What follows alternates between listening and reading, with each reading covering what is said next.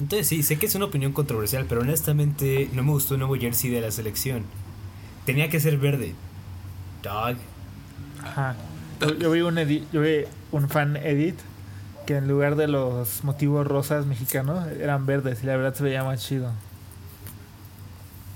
No sé de qué están hablando, entonces, este... Mm, México es ese país que está como abajo de Estados Unidos, un poquito arriba de Guatemala. Y fútbol es como básquet, pero sin LeBron. No, ok, got it. Gracias por, por la información. Es como, como, como en Super Mario Strikers, pero en la vida real. Ah, ya. got it. Got it.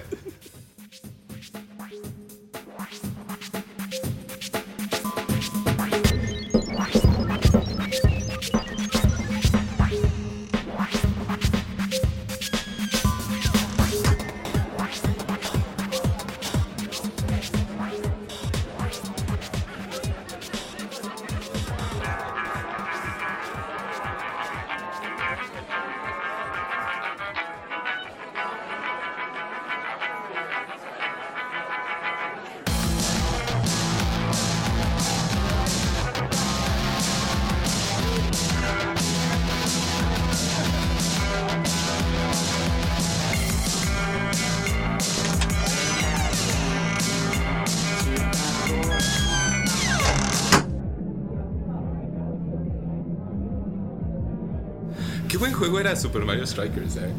¿Saben qué? Underrated. Lo voy a decir ah, ahora. Super underrated, la verdad. Yo siento que sí, definitivamente de los mejores juegos que ha habido de deportes. FIFA 2009 excluded.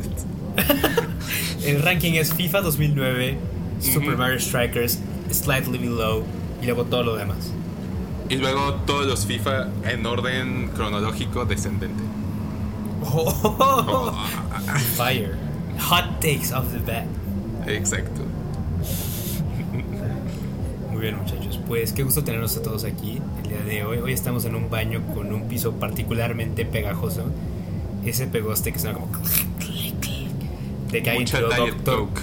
Exacto, alguien tiró Dr. Pepper y Diet Coke. Sus este, Skittles y sus MMs, quizá un par de palomitas. Entonces todo el baño se ve horrible. Y también estamos en un baño particularmente especial ¿no? a, nuestras raíces, nuestra amistad cuando nos conocimos. Estamos en el baño de Cinepolis de Plaza Satélite. Eh, I miss that place. Lo extraño mucho. La verdad, sí. Muchos... Ah, pero el viejo. Ah, el viejo, exacto, en el que estaba arriba de la canasta. El nuevo está demasiado limpio, exacto. Estamos en el que estaba todo jodido, que tenías que pasar como por un túnel para llegar a tu sala y salir de ella. ¿Se acuerdan cuando, cuando fuimos a ver The Force Awakens a medianoche ahí? Y que estaba literalmente emperrado de gente, o sea, había un chingo de personas. Y luego que. ¿Se acuerdan? bueno, sí, o sea, de que justamente esa noche yo llegué tarde a la función no vi el opening crawl de Star Wars Episodio 7 solamente porque un querido amigo nuestro en ese momento quería su agua de Jamaica. Entonces, sí, lo estaba acompañando. Entonces, shout out a Jorge Caracheo, dog. No le da suficiente amor a Jorge Caracheo. Shout out, pero este, what's up with that? No necesitabas tu agua de Jamaica, la neta. O sea, what the fuck, no vi el opening crawl. ¿Recuerdan de la vez que fuimos a, también en Plaza Satélite, no me acuerdo a ver qué película, y se ha quemado la sala. Ah, sí, es cierto. pero solo, solo esa sala donde estaba la película que queríamos ver. Eh, eso sí fue. Era la sala de arte, ¿no? La que se quedó. Eh, Creo que sí. Y justo que les quiero contar como una parte como esencial de mi infancia es que yo era un niño muy miedoso. Entonces, como era un niño muy miedoso, el cine era un espacio como muy como que a pesar de que me gustaba mucho porque obviamente era un niño y le gustaba ir al cine, este me daba mucho miedo las salidas de emergencia. Entonces, siempre en los, durante todos los trailers yo siempre me estaba imaginando de todo lo que podía pasar absolutamente en los momentos en los que este que hicieran que usar esas salidas de emergencia y no, ¿qué tal si están bloqueadas? Y luego quedo aquí y muero o calcinado o aplastado por algo o hay un terremoto o hay un tornado o un tornado en la Ciudad de México, por supuesto, porque eso tiene sentido. Entonces, pues sí. Este, Exactamente por eso eres un adulto tan funcional mentally balanced. Exactamente. ¿Se acuerdan de esa escena de Chicken Little en el que hay como, como de que hay una, están pasando como una parodia de este Indiana Jones? Attack of the March. ah, ok. Y de que vienen, o sea, vienen como una roca así y luego vienen y los aplastan los aplasta como algo después de la invasión de aliens, este, ahí en Chicken Little. Ah, pues yo tuve muchas pesadillas así de que venía una roca y me aplastaba. Muy bien, muchas gracias a todos por venir a Chicken Little Cast. Hoy vamos a hablar de la escena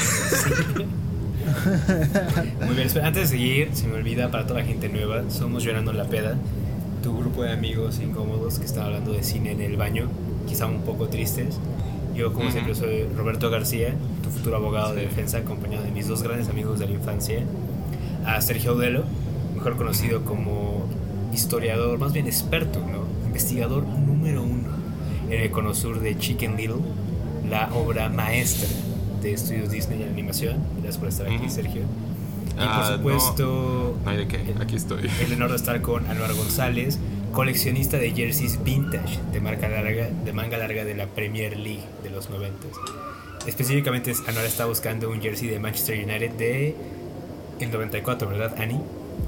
No, 90-91 de, de visitante. Este, Entonces para todos los llorando en la peda, ¿cómo se llaman la gente que nos escucha? My mom. O los Jersey Heads.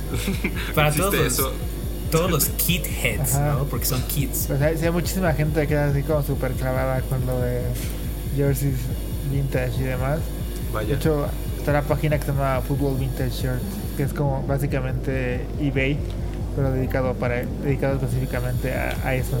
Ah, el mundo es maravilloso. Así que para todos nuestros vintage shirt heads, si tienen el plug y quieren conectar a Anuar, él va a estar más que feliz de get it off your hands cuando pueda. Pero tiene que ser manga larga, eso es importante. Eh, Ahí es donde está el mejor trip. Sí. Buen punto, buen punto. Si, si tiene si tiene el número 7 y Cantona, eh, Uh. puedo pagar pagaría bastante más. Pagaría una cantidad inmoral de dinero por ese kit. Así es. Big words viniendo de nuestro Jersey Head este, oficial. Muy bien, my guys. Estamos en este baño especial de nuestra infancia de Plaza Satélite. Una sala se está quemando mientras hablamos.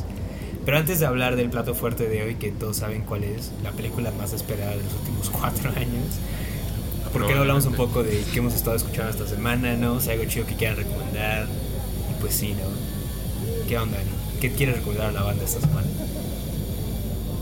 Ah, yo esta semana, lamentablemente, solo tengo una recomendación porque he estado ocupado con otras cosas y mi tiempo libre lo he dedicado a ver.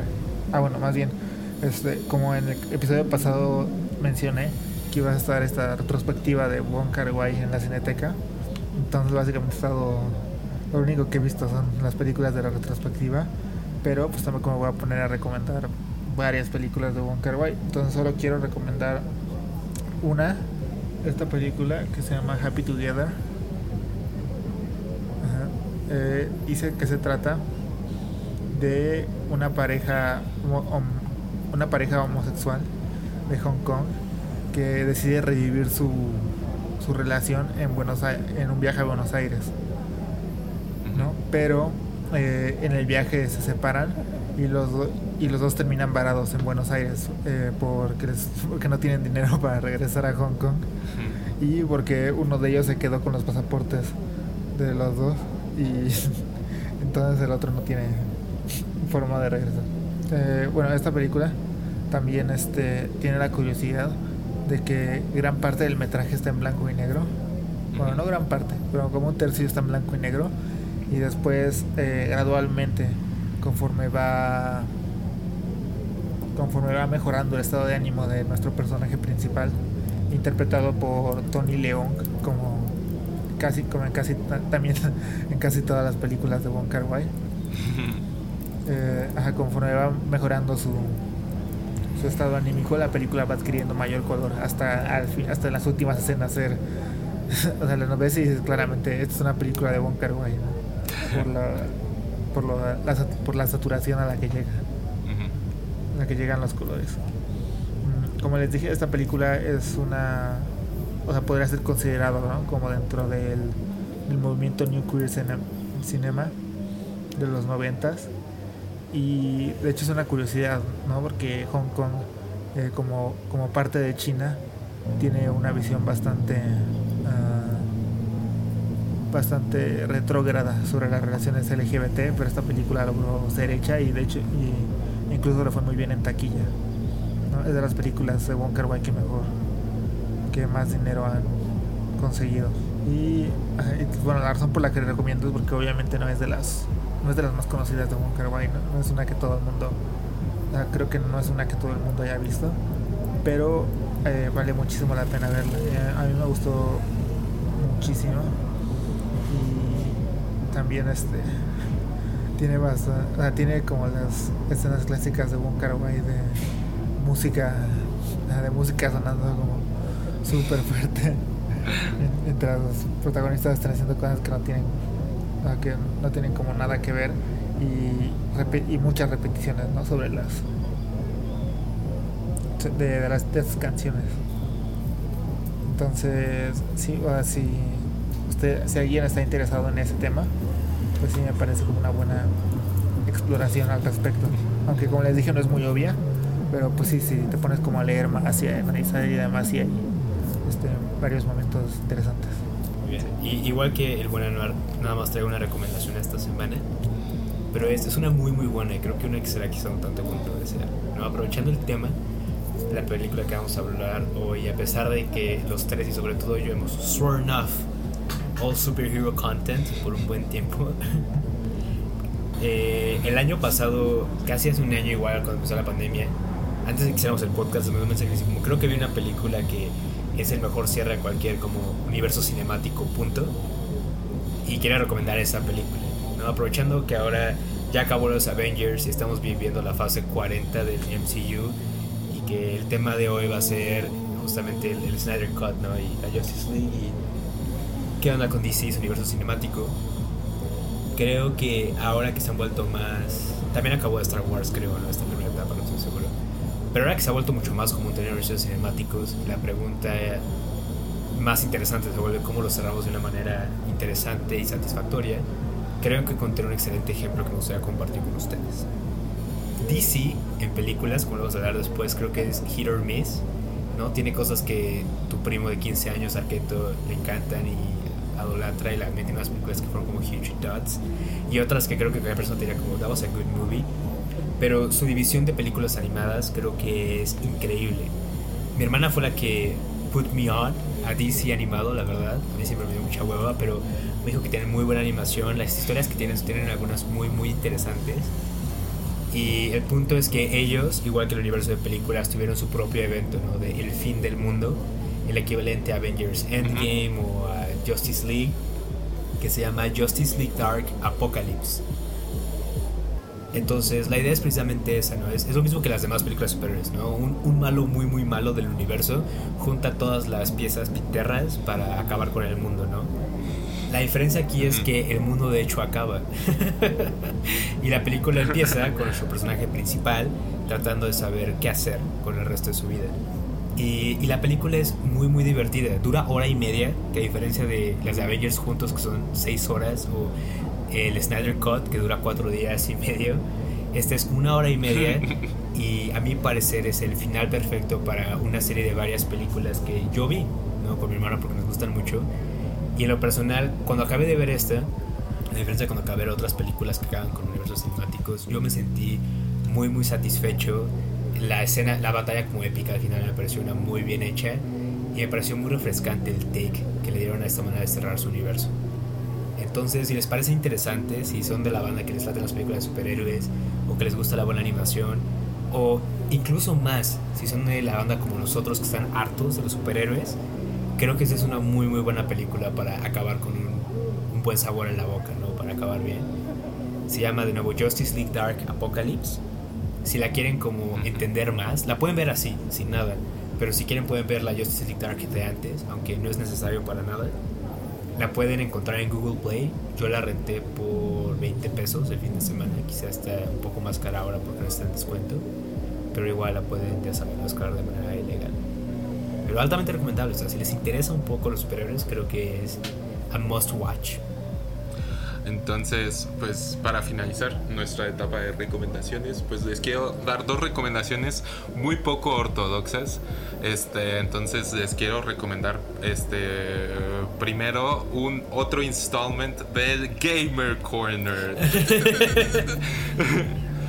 y este va a ser como muy muy acorde a como mis intereses porque yo no porque pues yo no soy una persona que, o sea, que games too much, ni siquiera como Anuars. No sería considerado gamer en ningún momento. Solamente tengo un Switch, un Switch Lite, tengo un Wii, tengo un GameCube cuyo adaptador ya no funciona, un Nintendo 64 que Roberto me vendió y eso es absolutamente todo. Entonces, este, pues justo les quiero, les quiero recomendar un pequeño juego móvil que yo ando jugando en Switch y que también está disponible para iOS y para la Play Store. Y pues es un jueguito que me ha estado como dando mucha tranquilidad y mucho como, o sea, mucha paz en estas últimas dos semanas que francamente han sido muy muy difíciles y muy complicadas, de las peores que ha tenido esta pandemia, pero que realmente este jueguito como que me ayudó a distraerme y la verdad eh, el juego se llama Pokémon Café Mix. Este eh, Pokémon Café Mix es un es un jueguito pequeño gratis que Básicamente se trata de que uno empieza su propia cafetería y en esa cafetería van llegando Pokémon. Entonces eh, a estos Pokémon uno le tiene que estar preparando, les tiene que estar preparando sus bebidas, les tiene que preparar este, cafés, tés, pasteles, sándwiches y luego se, mientras uno va acumulando como este, visitas de todos estos Pokémon, uno puede invitar a estos Pokémon para que se unan si se haga una cafetería más grande y todo.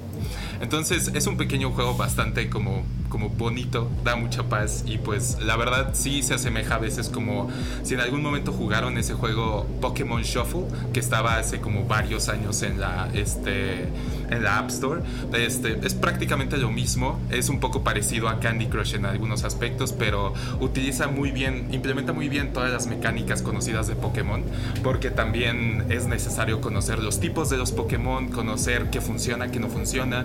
Entonces, a pesar de que también es como un juego como muy wholesome, muy bonito en su animación y todo. Como que sí es un, como que sí se le entiende dentro del contexto de juegos de Pokémon. Entonces, a mí me ha ayudado bastante. Es bueno como para distraerse unos 10, 15, 20 minutos. Porque nada más puede uno andarlo jugando ahí. Si lo van a descargar para Switch, eso sí les aviso que es, este, se, utiliza la pantalla táctil. Entonces es un poquitín incómodo. Pero está disponible también en Play Store y en la App Store. Entonces pues 100% pueden jugarlo también ahí. Y hasta lo recomendaría mucho más allá. Entonces pues igualmente si no tienen ganas de como meterse a un juego mucho más este a un juego como mucho más este como que requiera mucho investment este les recomiendo les recomiendo mucho Pokémon Café Mix. Está gratis y este está en la Nintendo Store en el Switch en la App Store para iOS y en la Play Store para Android y esa es mi primera recomendación. Este, y eso fue todo de Gamer Corner. Este. Y la siguiente recomendación igualmente es muy poco ortodoxa para nosotros. Entonces les quiero recomendar, en vista de que vamos a estar hablando de, Zack Snyder y de Justice League y del DCU en general, les quiero recomendar unos 5 videos de YouTube que creo que son relevantes e interesantes si les gusta, si les gusta esto de las, como de analizar un poquito más las, este, analizar un poquito más las películas del DCEU. Primero les quiero recomendar dos videos de uno de mis, uno de mis youtubers favoritos, Folding Ideas. Les quiero recomendar primero su video que tiene sobre Man of Steel. Este, y ahí ese video de ese video de Man of Steel, la verdad es uno de los videos que más me hizo darme cuenta de que pues francamente, si uno quiere ver las películas como este de Zack Snyder como para un análisis cinematográfico, francamente está es impresionante, porque sí hay muchas cosas que uno puede aprender, puede aprender o desaprender de, de Zack Snyder, entonces y él está analizando pues más bien la estructura y la edición que tiene Man of Steel. Eh, y cómo pues de cierta manera no ayuda a construir la temática por la que intentaba Man of. También el otro video de él que les quiero recomendar es un video que ya tiene unos dos años, pero que habla sobre cómo el Snyder Cut en ese momento tanto existía como no existía. O sea, hablaba mucho sobre cómo y sobre cómo el Snyder Cut de cierta manera pues sí existía, pero existía en una forma que pues de cierta manera nunca hubiera, eh, nunca hubiera sido posible este, lanzar en esa forma. Entonces, este, muchas de las conclusiones que tiene ese video es justamente lo que terminó pasando. Terminó pasando que Warner Brothers para poder terminar el Snyder Cut le tuvo que dar una inversión bastante grande para que pudiera ser un este para que pudiera ser pues un producto terminado. Y los, otras, los otros tres videos es una serie de tres videos de Maggie May Fish que analiza a Zack Snyder como, pues, cuáles son las implicaciones políticas y filosóficas que tiene, digámoslo, el UV de Zack Snyder. ¿Qué se puede identificar tanto en, este, en 300, en Sucker Punch, en todas las películas del DCU de Zack Snyder, en Watchmen? ¿Qué se puede identificar y qué nos dice sobre Zack Snyder como un cineasta, más en sus implicaciones temáticas, en sus implicaciones justo políticas y filosóficas? Y creo que llega a una conclusión bastante interesante de cómo francamente el este Zack Snyder es un es un director tanto ah, muy contradictoriamente, tanto muy individualista como muy determinista y que francamente vivir en el universo de una de sus películas sería una pesadilla. Entonces, pues son unas, este, son, es una serie de videos bastante interesantes e igual como que habla mucho de las implicaciones que tienen, o sea, el subtexto que tienen muchas películas, cómo puedes construir ah, significado a través de, pues, edición, cinematografía, etc. Y pues, esas son mis dos recomendaciones de esta semana.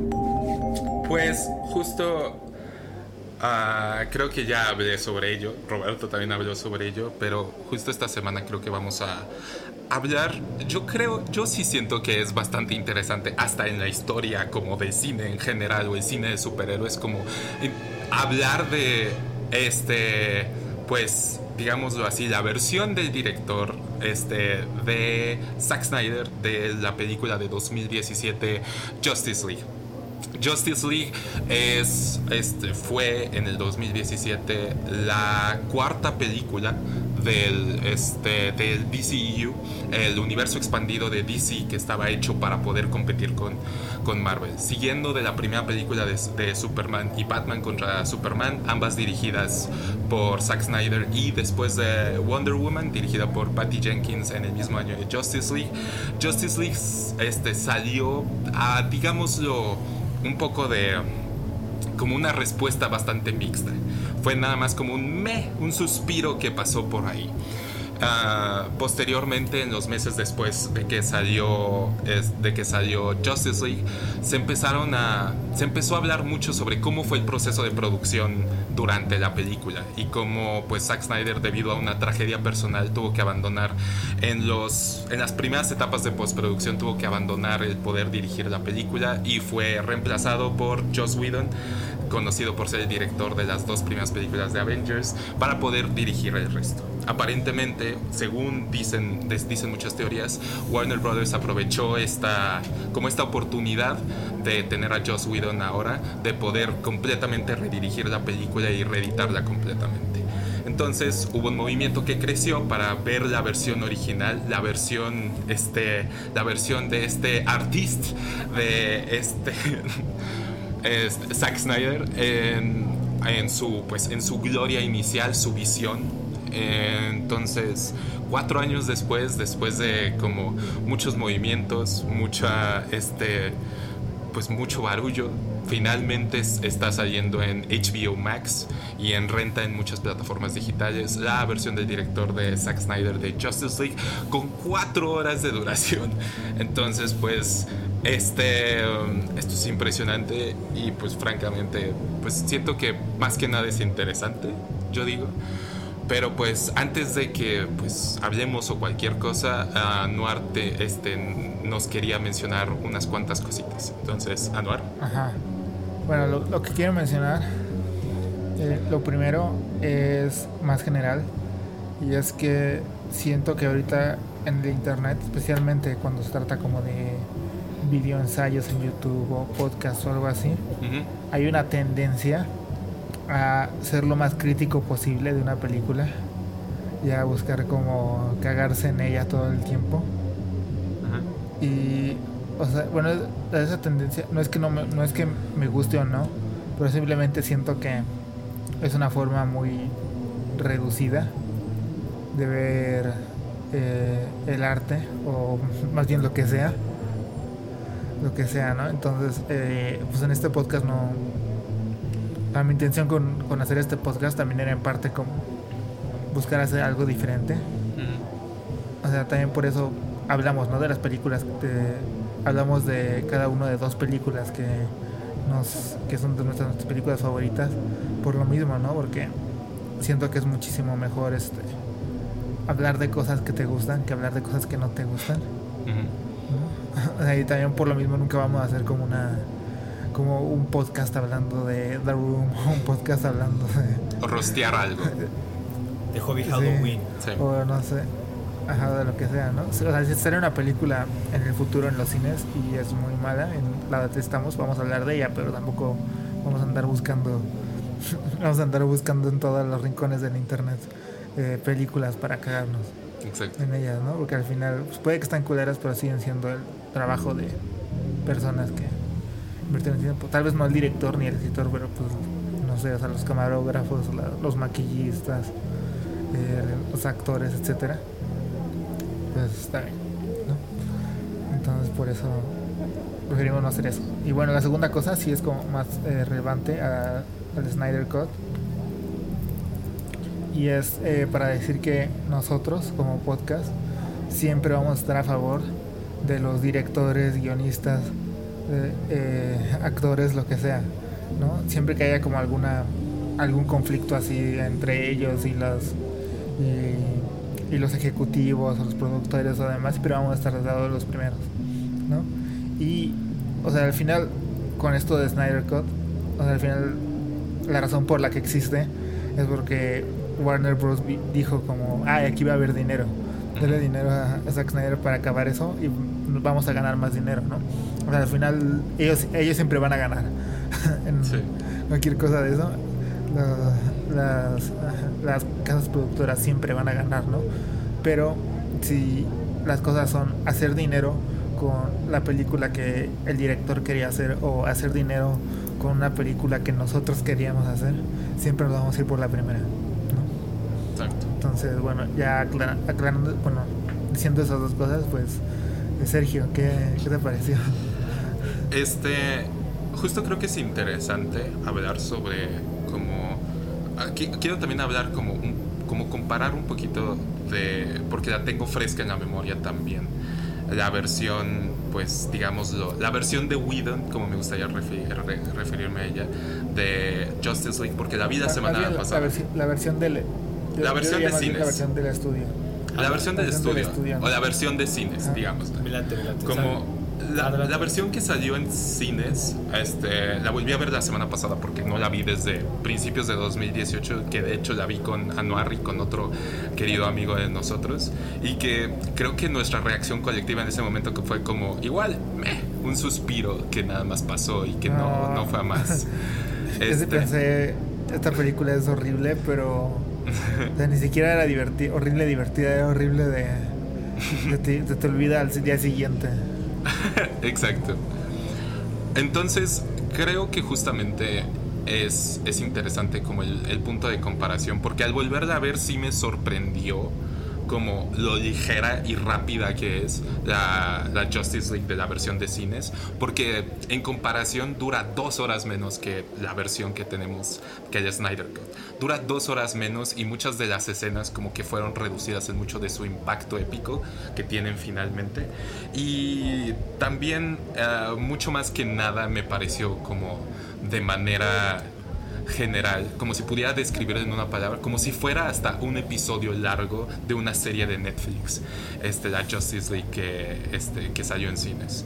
Y creo que ahorita pudiéndola comparar con, con el Snyder Cut, creo que en términos generales sí era indudablemente que iba a ser una mejora. Que fuera lo que fuera, durara lo que durara, es, siempre iba a ser una de las, este, siempre iba a ser una mejora por dos razones principales. Número uno, por tono. Porque el tono de la Justice League que, este, que salió en cines estaba absolutamente por todos lados.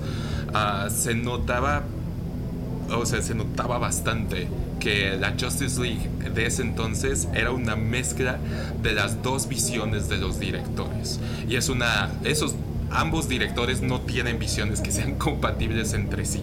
Y ni siquiera hubo un intento de parte de nadie de poder embonarlas correctamente. Hay muchos chistes que se sienten muy fuera de lugar, fuera de lugar este, frente a como ejecuciones brutales.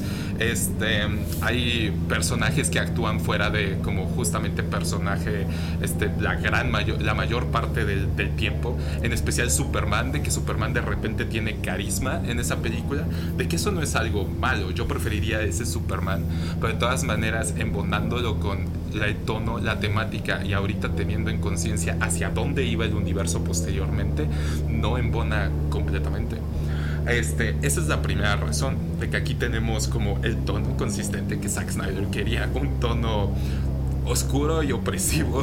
y creo que eso lo iba a mejorar indudablemente porque sí, sí sentí, a pesar de que fueron cuatro horas, de que sí sentí que vi un producto completo, bien pensado y bien estructurado, a diferencia de la Justice League que pues en ese momento salió. El segundo punto es caracterización que la caracterización de los personajes creo que fue una de las cosas que pues más le falló y le falló en sí al estudio también para construcción a futuro de este del universo. Porque siento que una de las cosas que más nos sorprendía en ese momento fue como la de que la cuarta película del MCU para poner en comparación fue Capitán América y fue todavía intentando introducir a los, a los personajes que posteriormente iban a tener como un meetup y posteriormente iba a ser como justo la interacción entre el equipo. Ya en el momento, al, llegando a la cuarta película del DCU, Superman había muerto y Batman y Superman ya se habían peleado.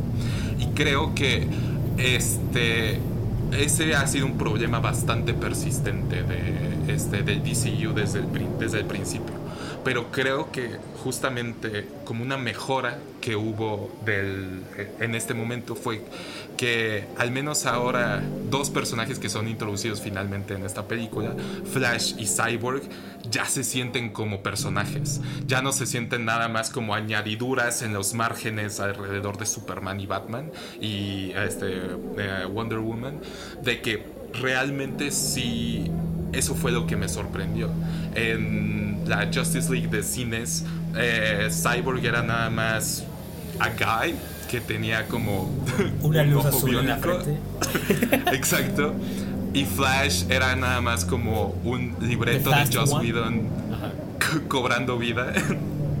este. Um, y oh, este. Exacto. Espera, Serge, ya hablaste de los ass shots, porque eso es muy importante. Tú estás llevando. Ah, pues, gracias, gracias. Eh, ah, son tres, son tres, son tres. Ok. Este, después hablo de eso.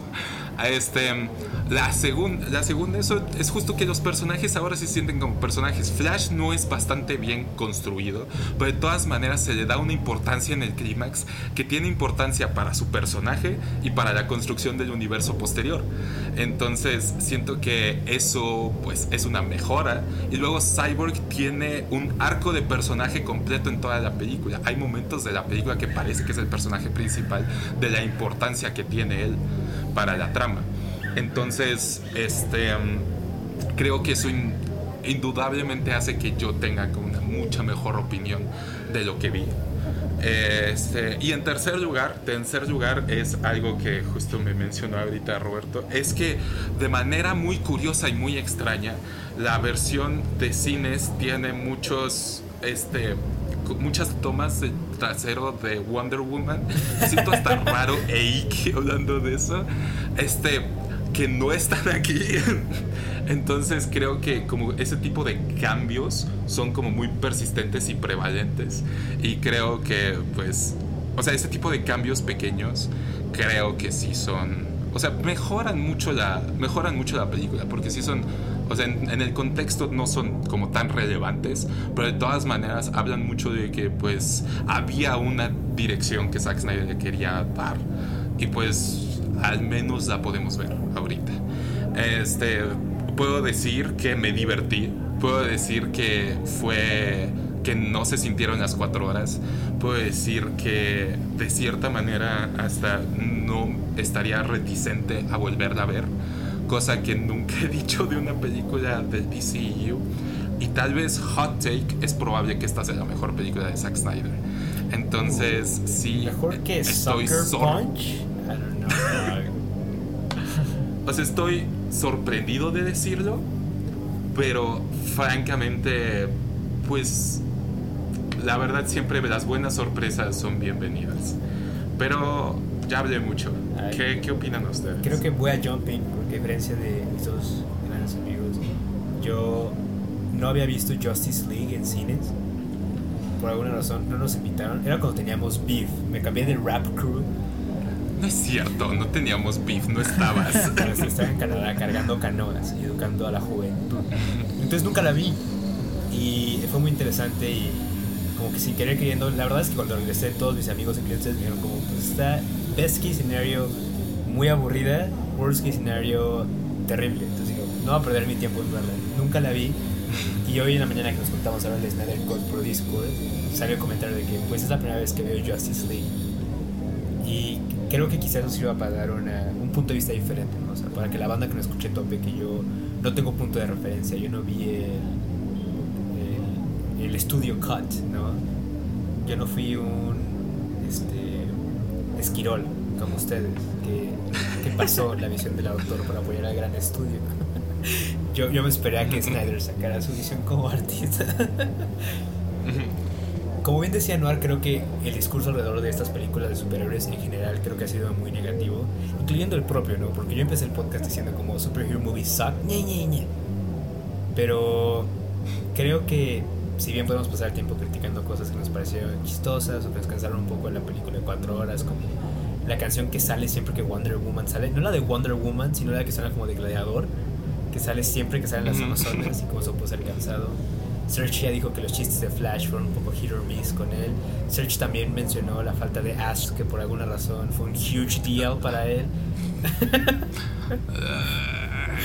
Pero hablando como algo positivo, nosotros estamos obsesionados con los cómics y con la cultura pop desde hace mucho tiempo. Creo que, unironically, los tres de nosotros nos gustaban mucho los superhéroes, nos gustaba mucho Star Wars.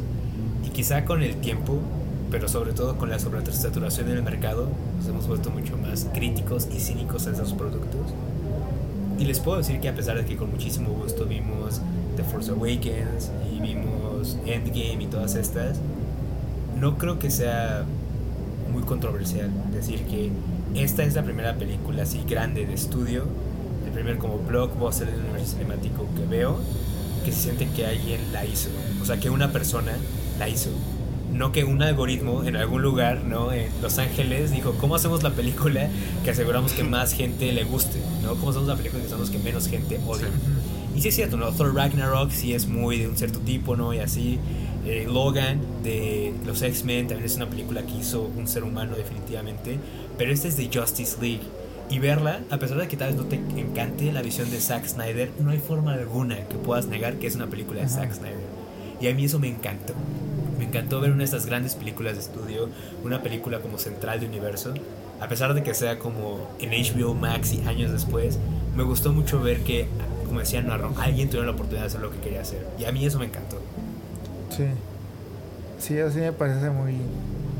creo que es lo que más me gustó de la película. Y, y sí, no sé, es que yo, ah, yo vi WandaVision porque me, varias personas me dijeron como, no, tienes que verla, está muy interesante, así, está bien rara. No, men, está bien rara WandaVision. Eh, como, bueno, vamos a ver, vamos a ver qué Entonces ya la vi y no me gustaba. Desde el primer capítulo dije como, esto, esto no, esto no me va a gustar. Pero bueno, al menos es algo, algo diferente, ¿no? Pero ya llega un punto, ¿no? cuarto, cuarto episodio, eh, agencias del gobierno de Estados Unidos y, y todo gris y lugares, lugares de concreto, todo gris, personajes diciendo como, ah, so that just happened y así, chistes de ese tipo, ¿no? Eh, diálogos autorreferenciales de Josh, de Josh Whedon. Y de las cosas y así como, oh no, ya, ya no quiero ver nada más de esto. Y, sí, o sea, bueno, en, otra ocasión, eh, en una ocasión anterior dijimos que eh, dije que no me gustaba el estilo de Zack Snyder, ¿no? y que cuando la gente decía de buena cinematografía, o sea, no es cierto porque Zack Snyder quiere que absolutamente todas las tomas sean lo más, lo más impresionante que has visto en tu vida y lo más épico posible. Y pues eso sigue ocurriendo aquí, ¿no? Hay escenas de cámara lenta a un nivel que hasta parece que lo hace a propósito, como para jugar, para divertirse, ¿no? O sea, porque tenemos que ver una, un, una jonjolí volando a través del aire. o porque tenemos que ver cómo, cómo le cae agua en cámara lenta a, una, a un rastrillo. Pues no sé, o sea, como dicen, ¿no? Ese estilo y yo no soy, ah, como he dicho, eh, hasta el momento ninguna de las películas de Zack Snyder me habían gustado. Y ahorita que vi ese dije como, sí, vamos Zack. Como estoy, apoyando lo que quieras hacer. Dame algo, algo diferente que tal vez no me guste, pero, pero es diferente y es suyo, ¿no? y tiene suyo. y tiene, tiene alma. y, tiene, y tiene un alma detrás. Notas claramente como, o sea, tal vez no el amor que tenga por los personajes, porque pues es lo mismo, ¿no? De que Superman eh, es como súper enojado, está enojado todo el tiempo, confundido y triste y demás. Y tú dices como, bueno, Superman no, el personaje de Superman no es así. el 99 por el 99.9% de los cómics no es así, ¿no? Y por ejemplo, el, el amor que Superman le tiene como a la humanidad en los cómics, en estas películas, no se ve, no se ve para nada, ¿no? Nada más es Sí. No, no se ve para nada, nada más es amo a mi mamá y a, y a Lois Lane. todos los demás me van a I love my bed and my mama. Pero, Exacto. sí, vamos a ver. todos, los demás me, todos los demás me valen. ¿no? Que es como lo de. Bueno, pues eso no es. Eso no es exactamente Superman, pero se nota claramente el amor que él tiene por lo que él está haciendo, por su película. Sí. Y, y obviamente eh, las cuatro horas que dura, Así ya dice como pues, de cuatro horas, pues de entrada esperas que, que el pacing, el ritmo de la película sea terrible. Y pues sí lo llega a hacer, ¿no? Pues sí lo llega a hacer en momentos, pero igual es... Bueno, antes de lo demás, porque eh, y alguien más. Le doy la palabra a alguien más y después sí. Sí, sí puedo hablar algo antes de que Search salte encima. Creo que este, algo importante que decir es que a pesar de que dura cuatro horas y hay momentos donde siente como cuatro horas, los tres salimos de verla diciendo como not that bad, no fue ver The Irishman, es una película que tiene buen un pacing complejo quizá, pero no se siente como cuatro horas y se siente bien, o sea, hay partes, o sea, lo personal creo que las está dividido en capítulos, los primeros cuatro se me hicieron muy muy buen ritmo, no sentí que pasamos dos horas viendo una película Y también antes de pasar la, la total Sears, creo que de todas las películas que hemos visto en nuestros 21 capítulos hasta ahora, esta es la única que puede tener como el Dad's Seal of Approval. Creo que de todas las películas que hemos visto, esta es la única que nosotros tres, con nuestros respectivos papás, nos hubiéramos podido sentar a ver y entonces estado como. "¡Woo!". Puede ser, puede ser.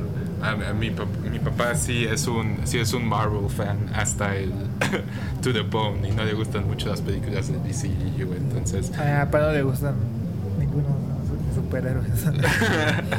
Pero creo que hay algo aquí para todos. O sea, hay un coche muy padre, sale el Mercedes que le gusta al papá de Serge. Ah, no sé qué habría para gustar al papá de Noah en la película. Y para mi papá está Gal Gadot, entonces. it worked out. Este, sí. Y saben que es como algo que también, como de cierta manera, como que me sorprende un poco relacionado. Es que, pues poniéndole en comparación con la Justice League de 2017, la trama no cambia mucho. O sea, no hay absolutamente como cambios radicales entre una y la otra. Sí hay muchos cambios radicales en términos de como construcción del universo, construcción de personajes, construcción de como hasta como de las cosas que pasan que tengan más sentido. O sea, de que es como en la, en la pasada era como pasaban de un punto A a un punto M sin pasar por absolutamente ninguno de dices, o sea, todos. la pero- sinopsis de, de Cinepolis, justo de las dos películas, sería más o menos la misma, ¿no? Exacto, inicio y fin son exactamente iguales. Este, inician y terminan en un punto exactamente igual. Y creo que eso habla, o sea, habla mucho de que pues muchos momentos y muchas de las cosas que le añade Zack Snyder, siento que justamente fueron las cosas que hicieron como que, que la trama no era el problema.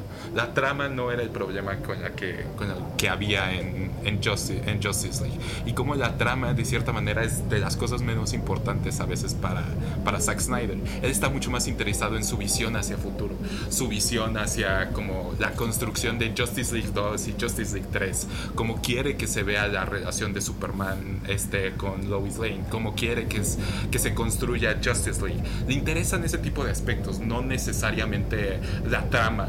Está neces tampoco Steppenwolf, creo que este, el villano de la película, creo que tampoco le interesa mucho.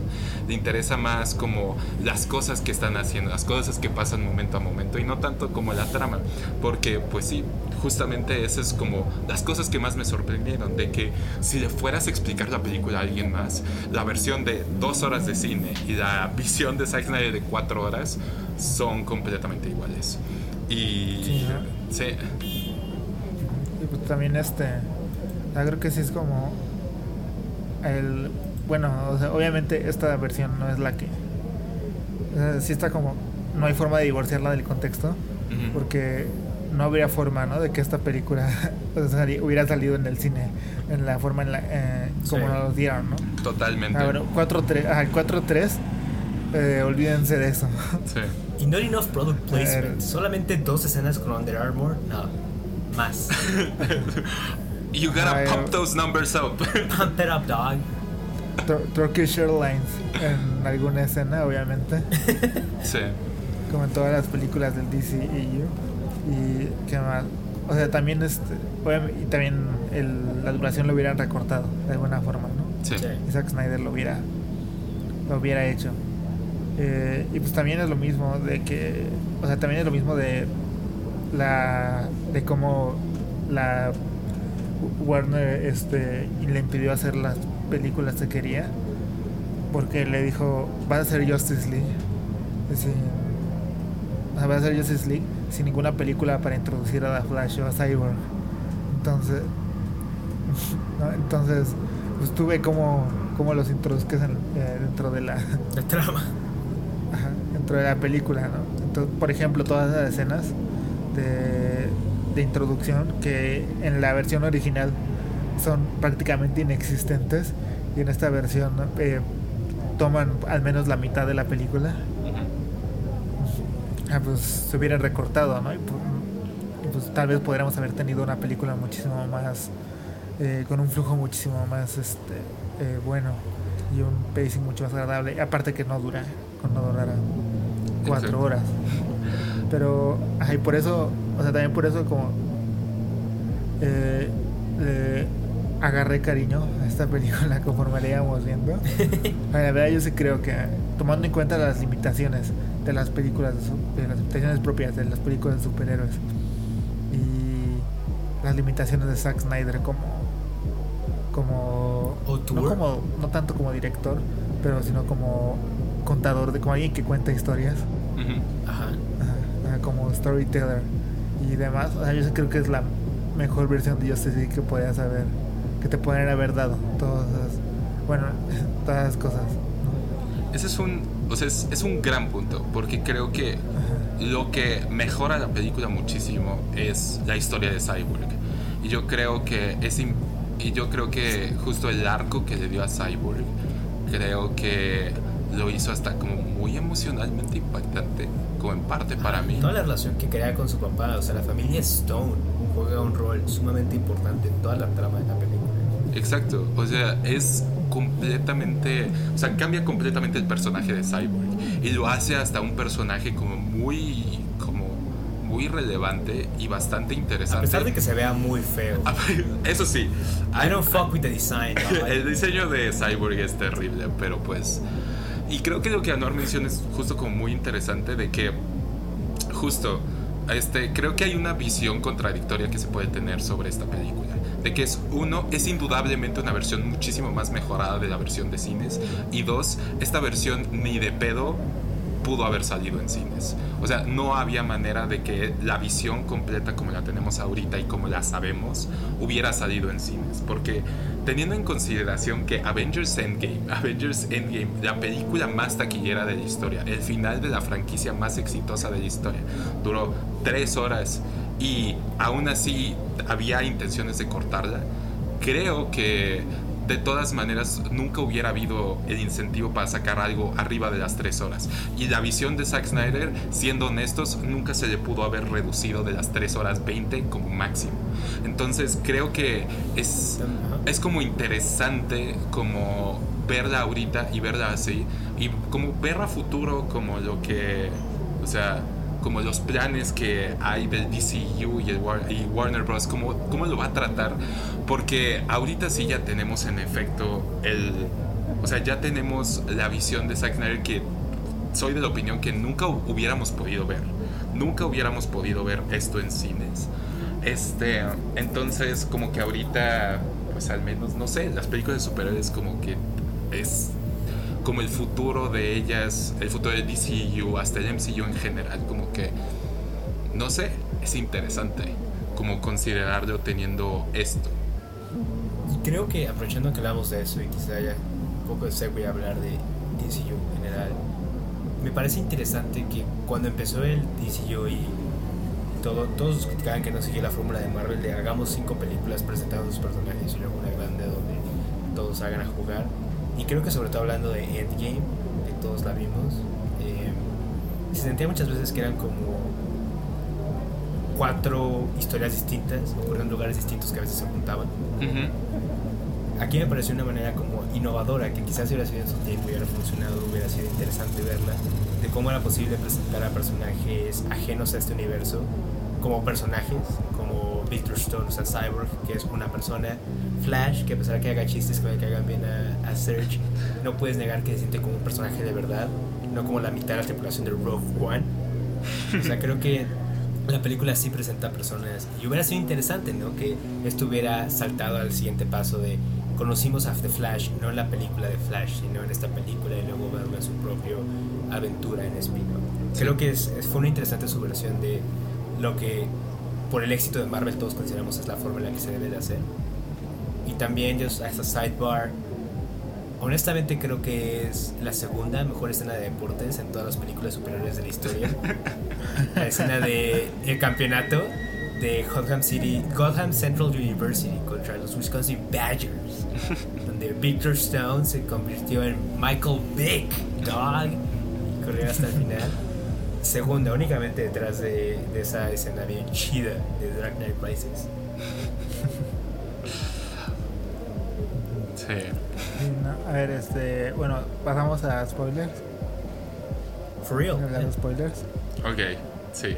Este. O bueno, nada más digamos como escenas. Eh, por ejemplo, siento que sigue existiendo en esta película la o sea, que, el hecho de que para Zack Snyder cada escena es la escena más importante de la película le reduce como el impacto a escenas que verdaderamente son este son las más importantes de la película.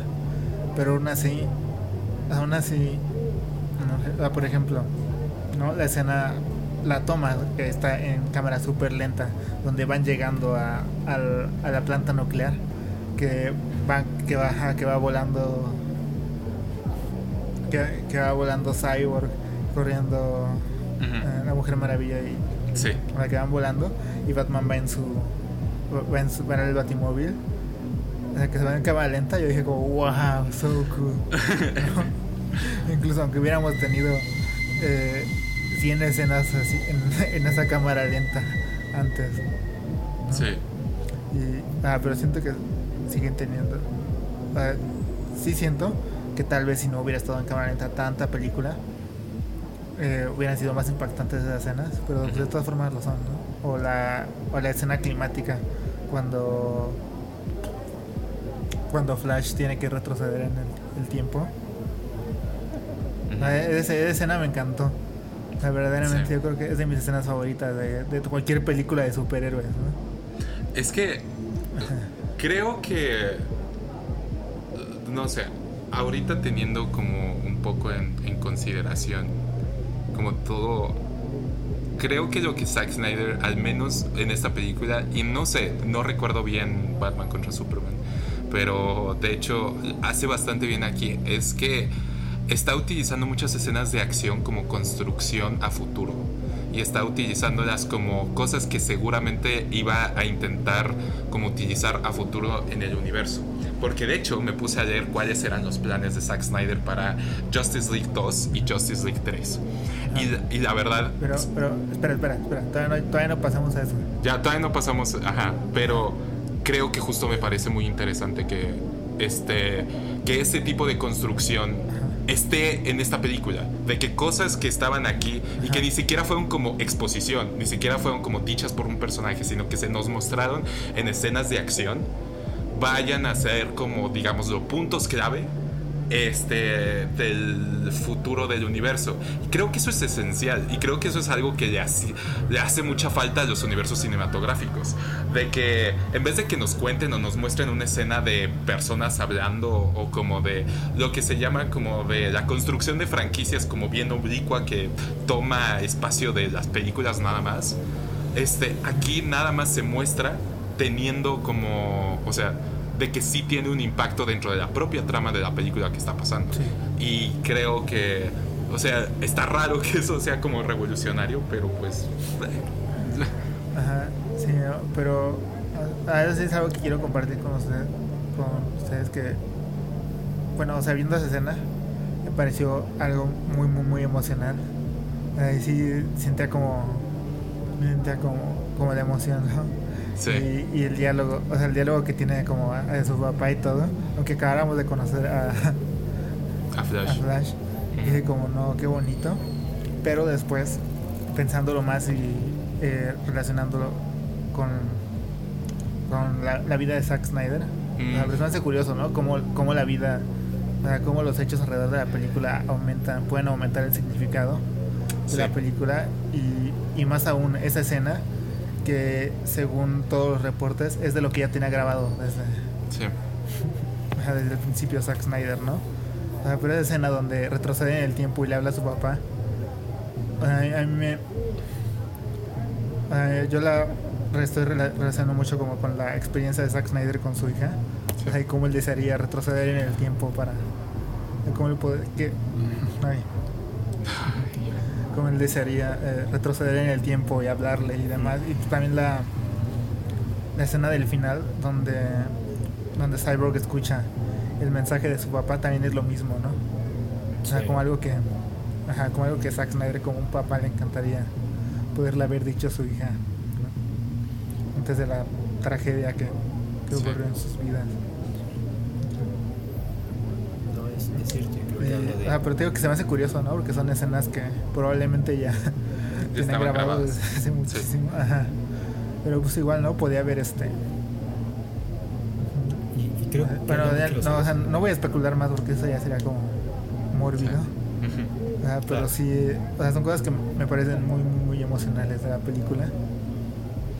Y, y por cosas como esas, ¿no? Obviamente, como he dicho, hay como varias cosas de la película que no me gustan, pero esas cosas llegan a un punto donde digo como pues sí tal vez no es, no es una gran película pero yo verdaderamente la amé. Y ahorita que acabamos de grabar el podcast la voy a ver tengo ganas de verla otra vez. Ese nivel ha llegado ha llegado como mi experiencia con la película. Vaya y creo que habla más de lo particularmente interesante de esta película que de todas estas películas de estudio que han salido, la más original, la que siente más creada por un ser humano, más como propiamente el director es Justice League de Zack Snyder. Quizás algo que si nos hubieras dicho hace tres años nadie se hubiera esperado. Y, dejando este gran punto emocional que ha dicho Anuari, lo que hemos dicho antes, creo que vale la pena recalcar, si es que no ha quedado claro, que es, una, es un muy buen rato. Sí. O sea que que dentro de todo sí es un muy buen blockbuster, creo que es una película para pasársela muy bien, una que te mantiene interesado y quizá algo que no hemos mencionado es, bueno, lo mencionó Serge, que las escenas de acción aquí son excelentes, muy al estilo de Snyder. Es, es un fun time, sin duda alguna, la película. Excelente. No, sé, creo que ya hemos dicho todo lo que queríamos. Ah, no, bueno, nada más, este ya para empezar de a, a nitpick la película. el, el epílogo está súper largo y la, la última escena es horrenda. o sea, la escena, la, escena que grabaron. la, la, supone que la única escena que grabaron eh, el año pasado es, es horrenda, es espantosa. Sí. ¿No, te gustó el nuevo Joker con todas las placas? No, no, entiende nada. Se ve, se ve terrible, los efectos se ven terribles. Ben Affleck, ben Affleck se ve que está parece que está agonizando.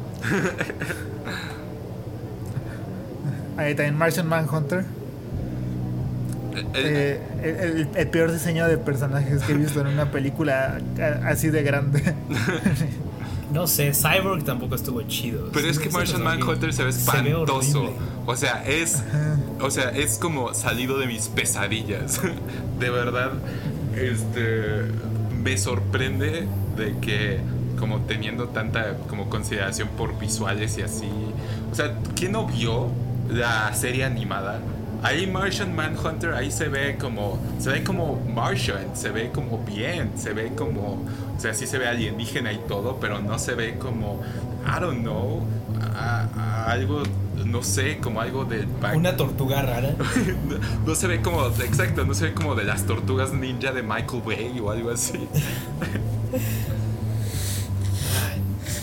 ya creo que el último nitpick quería, lo hice al principio, pero quiero volver a hacer esa canción que sale cuando salen las Amazonas y cada vez que Wonder Woman hace algo, no la de Wonder Woman, no el riff de...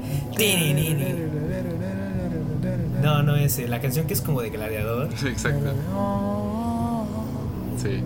Yo creo que si agarras solamente las partes en las que que se la película son 60 minutos, 40 It's tiring, dog. Sí. Aunque, de eso, fun ride. Aunque sí me gustó. Una, otra, otra cosa que mencionar, y sé que podemos estar aquí porque es una película de cuatro horas. O sea, no, o sea, es una película de cuatro horas. Podemos mencionar muchas cosas.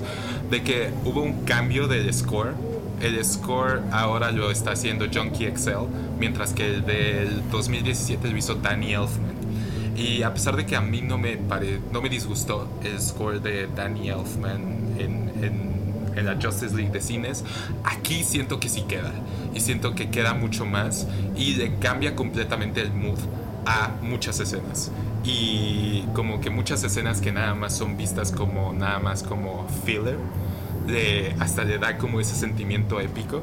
Ah, y en parte también tiene que ver como que parece un score de Hans Zimmer, pero más allá de eso, pues, o sea, pero pues, de todas maneras, como que el score que haya sido como diferente y que haya como o sea, como que sí haya sido trabajado de parte con Zack Snyder, pues obviamente va a cambiarle completamente el punto de vista a muchas escenas y va a hacerlo ver como muy diferente.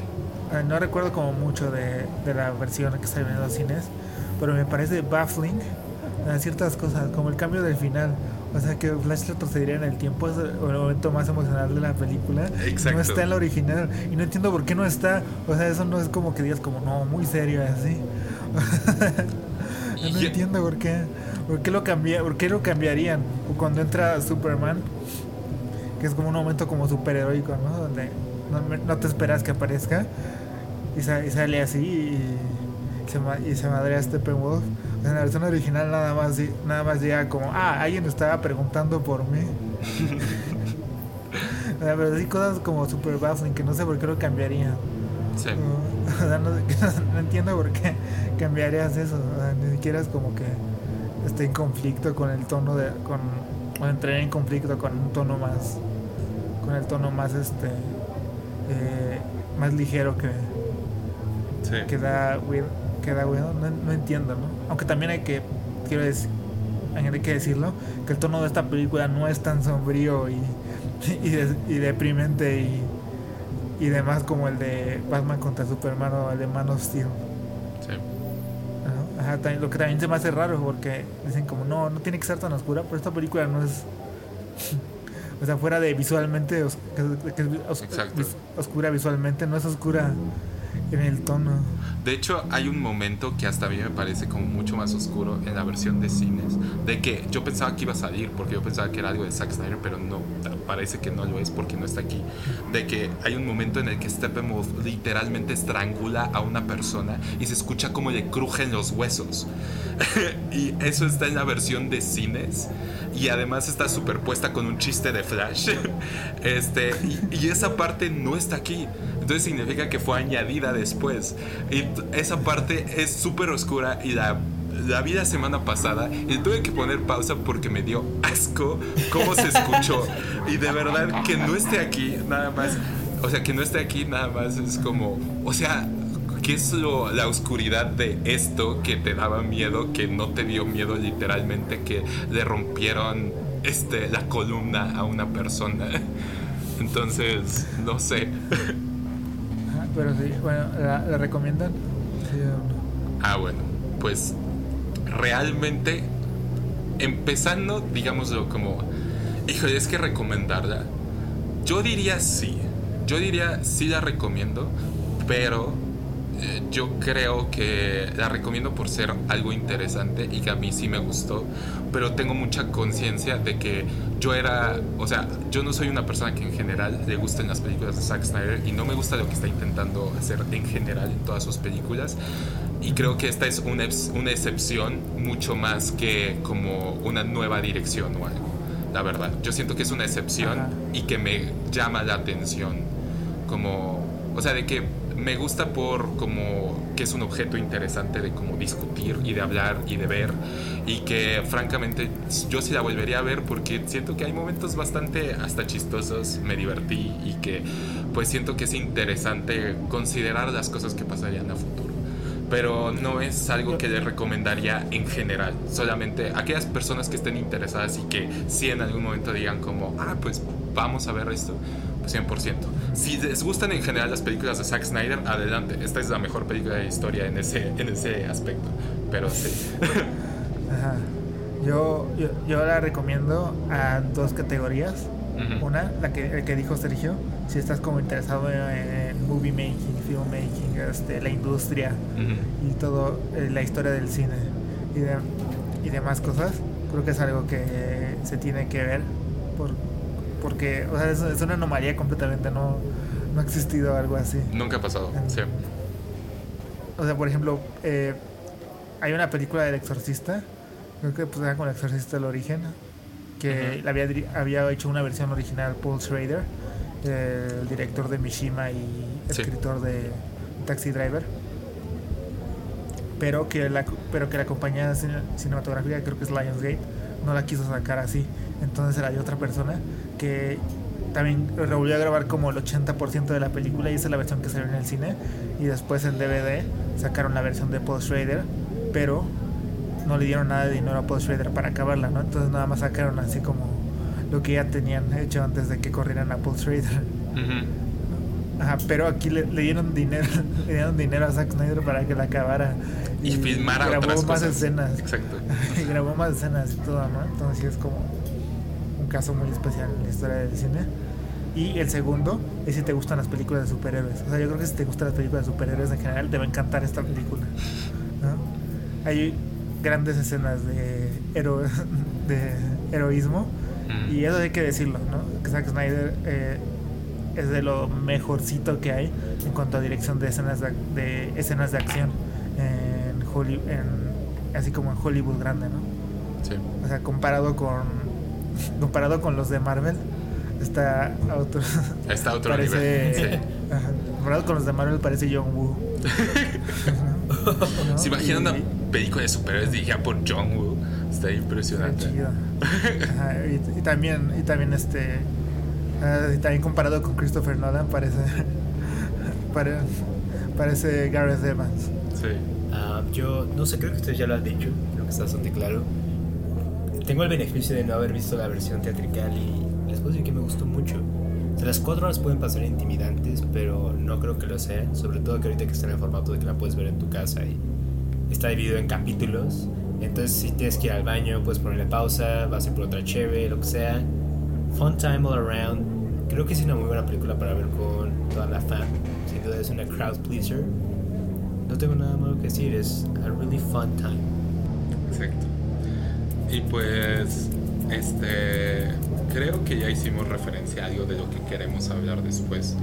Y creo que, pues de cierta manera es un parteaguas esto. Entonces, Roberto, ¿qué, qué, de qué vamos a hablar ahorita? Es, es muy interesante porque esto es espejo, creo que alguna conversación que tuvimos hace años en el Film Café, donde antes de que el cinismo nos ganara y disfrutamos un poco más de estos universos cinemáticos, hablábamos de a dónde iban a ir, no el tono de las películas. Era un tema muy de discusión en 2015, ¿se acuerdan? De la diferencia entre un universo cinemático de Witte y uno de Zack Snyder, por ejemplo. ¿no? O sea, comparar el tono de los Avengers con el tono de Batman y Superman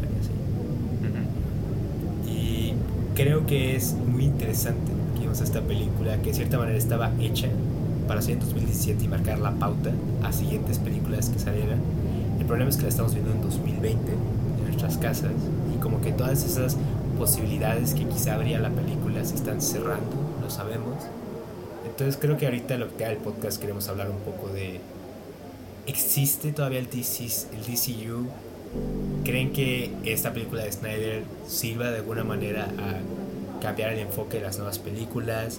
¿Creen que nada más fue como un refrescante como una refrescante visión a lo que pudo haber sido?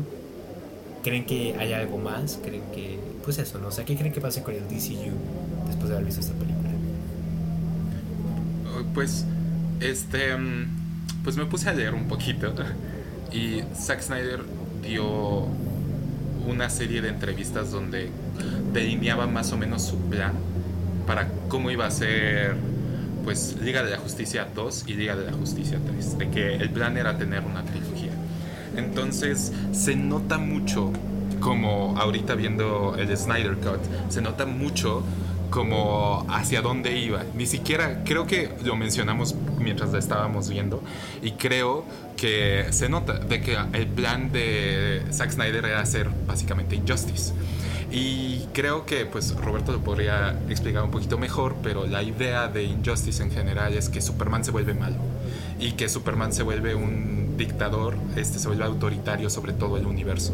Y esto fue en, el ron de los cómics y el videojuego y todo, fue la idea era porque este el Guasón mata este mata a Lois y la razón por la que y era eh, se vuelve contra eh, Superman contra la Liga de la Justicia porque este, Batman no lo dejó matar a el Guasón antes de que matara a Lois. Entonces, de ahí dentro de la conexión de que pues Superman su única conexión hacia la humanidad es su mamá y Lois Lane las escenas posteriores todos los sueños que tiene el este que tiene Bruce Wayne este, la escena en la que Flash pues, regresa en el tiempo, que pues es Flashpoint Paradox, o otro ron de los cómics. Básicamente todo eso construye la idea de que pues Zack Snyder iba hacia allá, iba hacia la idea de que en algún momento indeterminado del futuro, Darkseid probablemente mata a Lois Lane y pues de ahí Superman se vuelve contra la Liga de la Justicia y en algún momento eh, Flash se ve forzado a regresar en el tiempo para que cambien las cosas.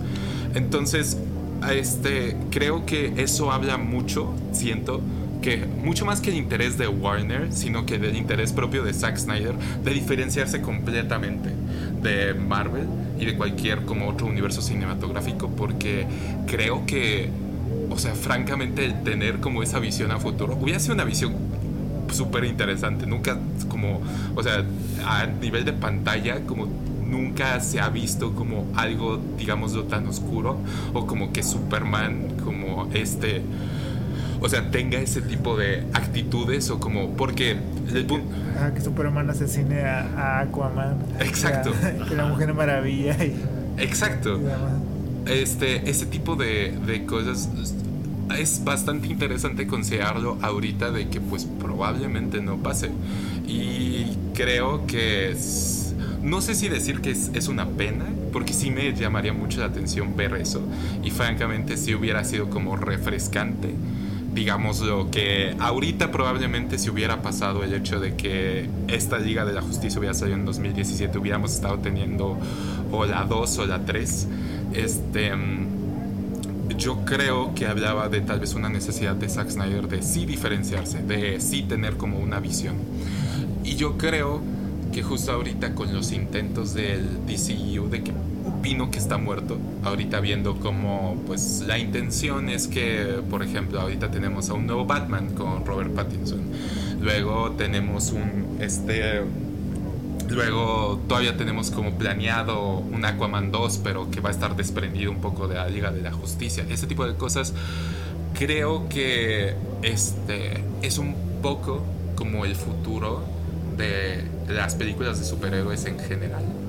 Yo creo que las películas de superhéroes y toda esta construcción de universos cinematográficos, de que prácticamente todo estudio quería tener su universo cinematográfico hace cuatro años, este, yo creo que eso es algo que va a caer un poco en desuso.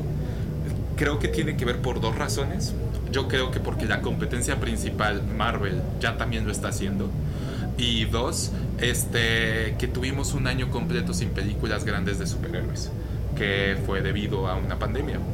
Y creo que eso, como que, el que las películas de superhéroes hayan pasado tanto tiempo fuera del foco, porque un año en términos de como para películas es bastante. En ese año normalmente en un año salían tres películas de Marvel. Entonces que ese tipo de cosas como no hayan pasado, creo que están haciendo que muchos de los estudios viren a tener como un enfoque mucho más parecido a cómo eran las películas de superhéroes en los 90 y en los, en los 2000. Era como tenías un universo contenido para cada superhéroe.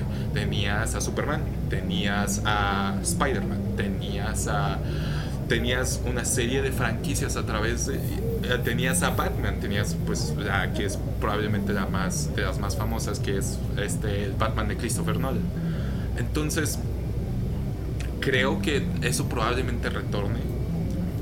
Pero también creo que se puede dar el hecho que no sé, que las películas de superhéroes también pasen en desuso en algún momento y que sea como algo parecido a los a lo que pasó con los vaqueros, lo que pasó con las películas de vaqueros y de que creo que es normal que pase y creo que serían como una, o sea, serían como una serie de circunstancias que favorecieron que ese tipo de cosas pasen a futuro. Ahí es lo que pondría en duda, ¿no? Porque vamos diciendo que el fin de superhéroes desde me acuerdo hicieron Logan, ¿no? Por ejemplo, ya, ya con esto y sigue habiendo más escenas y todo. Y hablamos de esto cuando acaba de salir como Falcon and the Winter Soldier, como se llame. No sé, creo que no hace fin de superhéroes. Lo que sí creo es que no hay forma que esta película sea como un reboot al DCU. no, no creo que veamos Justice League 2 y 3. Sobre todo porque el 2017 para acá, ese agujero de contenido de superhéroes maduro ya fue satisfecho incluso pudo haber sido satisfecho por propias propiedades de DC. O sea, eh, Anuar y yo ya hemos hablado varias veces en el capítulo en esta serie sobre The Voice, por ejemplo, ¿no? Creo que The Voice con su uso de un sentido del humor negro, ¿no? Quizá gore en ocasiones, llena mucho como ese itch de qué pudo haber sido Injustice, por ejemplo. ¿no? Watchmen también. Justo la serie. ¿Para qué quieres a Superman malo si tienes a. Ay, ¿cómo se llama? El de. Arrow. Homelander.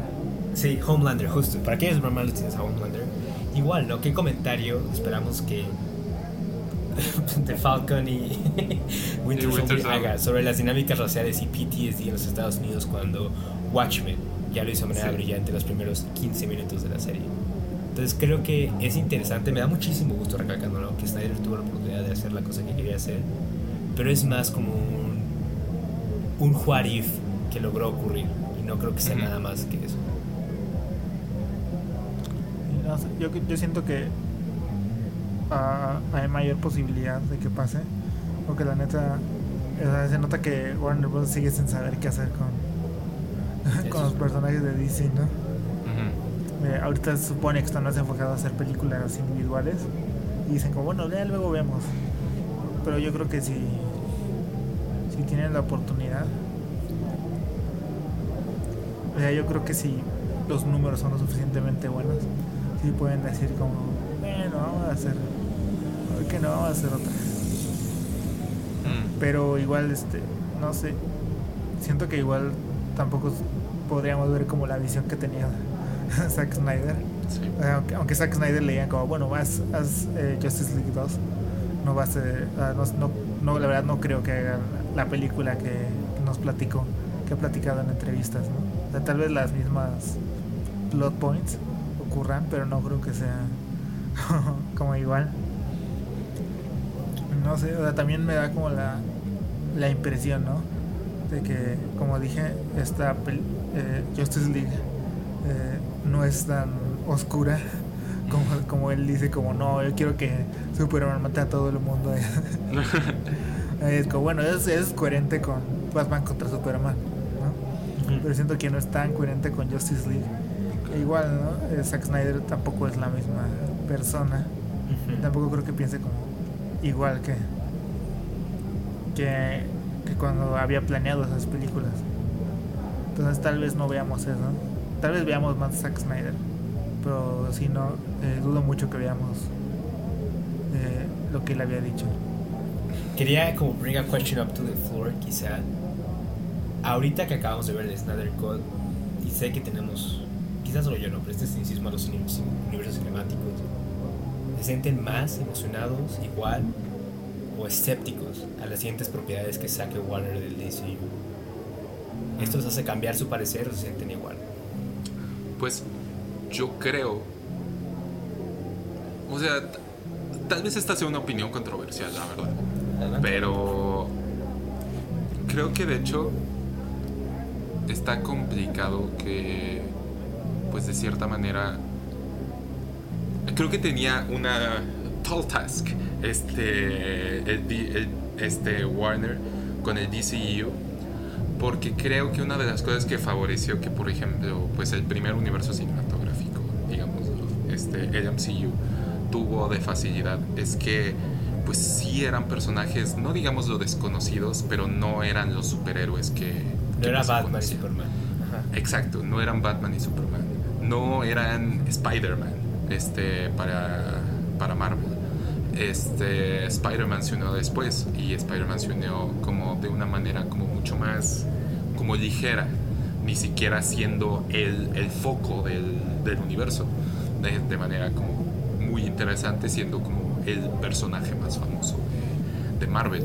Y creo que justo este, esta tarea, digamos, hasta titánica, pues siento que fue hasta un poco mal manejada de manera ejecutiva, porque como tomar estas preconcepciones de Batman y Superman y construir todo un universo alrededor, pues se ha hecho, se ha hecho en cómics, se ha hecho en series animadas, se ha hecho en videojuegos, se ha hecho de muchísimas maneras, pero es obviamente mucho más complejo teniendo un universo cinematográfico, porque de hecho, esta opinión, la opinión controversial es justo que yo siento que muchos personajes de DC a veces se favorecen en el ser tratados individualmente.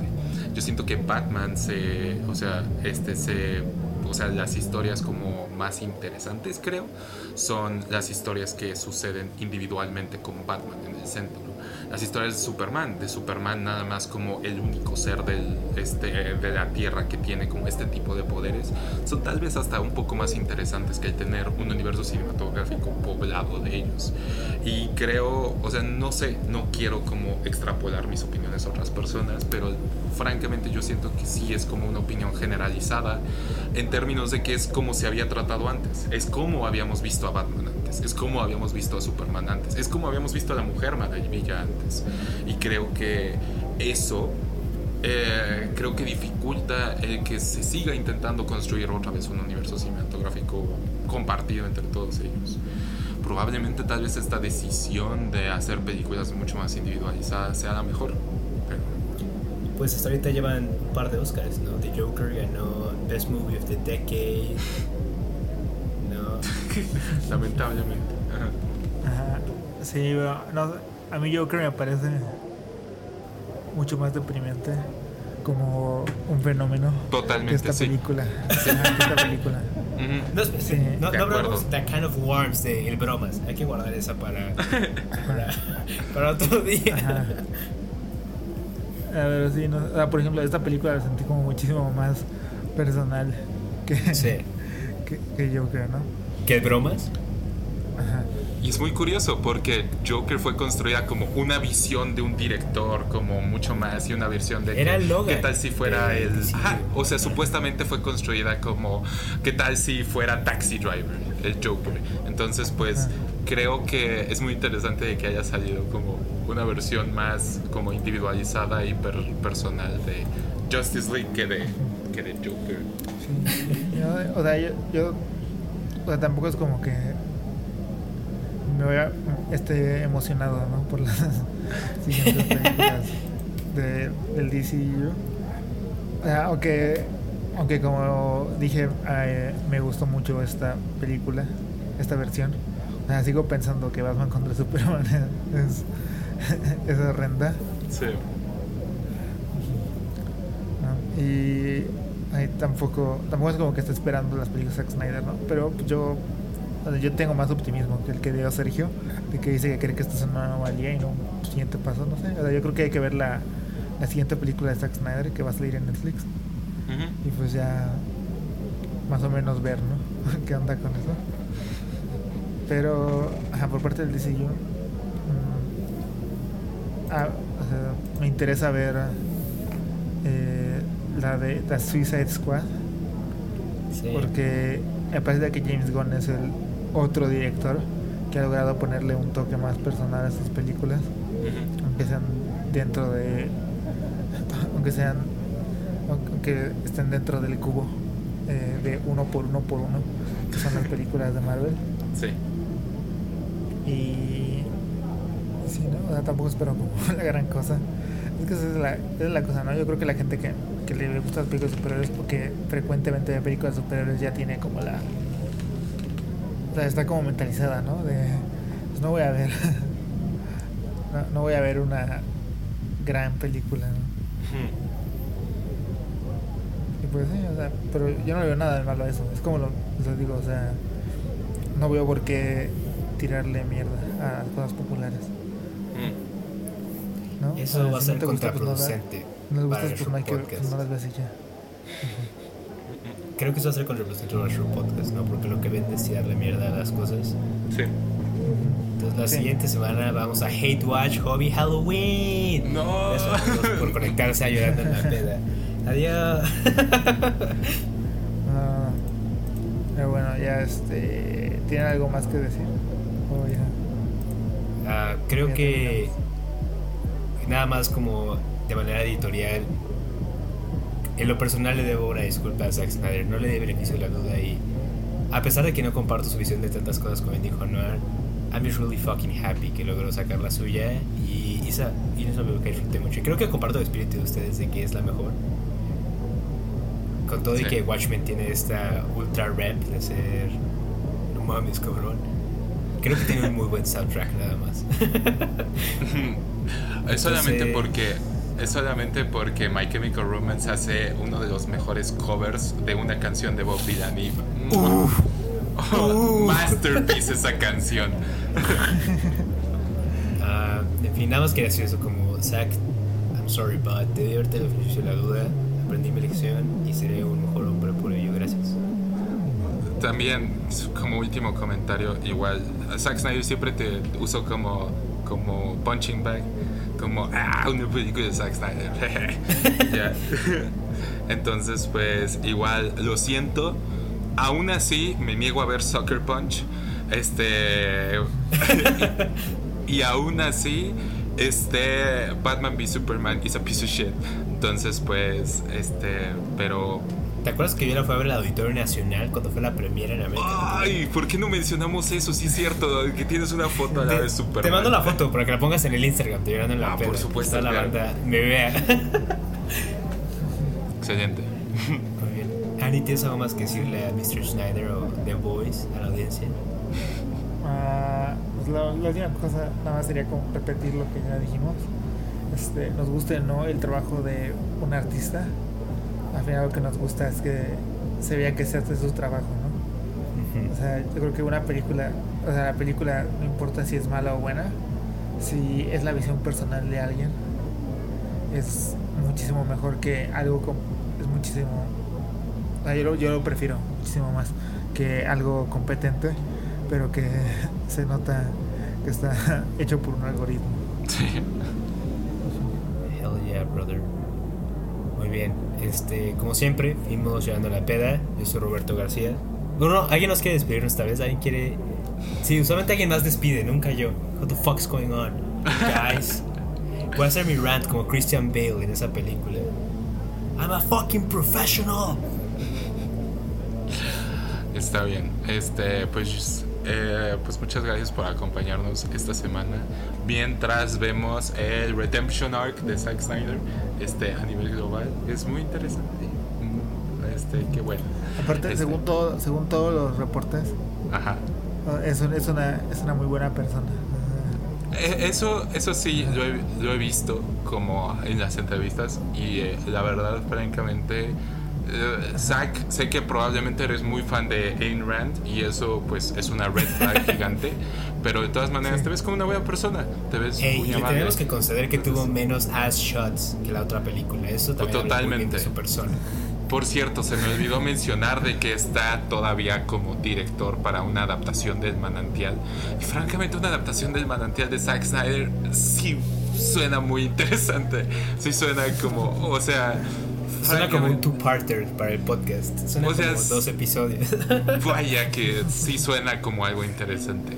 Por cierto, en este, nada más para que quede muy claro, en este, en este podcast odiamos a Ayn Rand, entonces, pero este, Fucking Rand. All my homies hate Ayn Rand.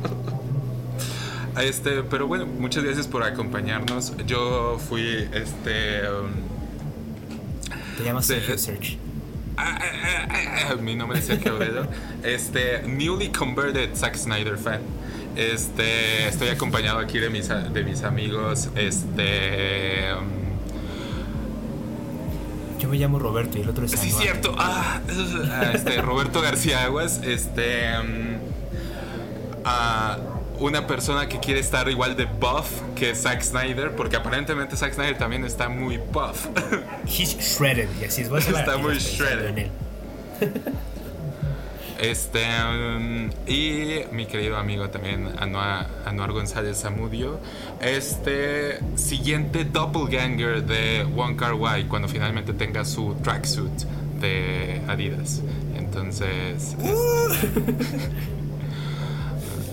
ya vamos a regresar a hacer esto de los chicos pretenciosos de los que exacto.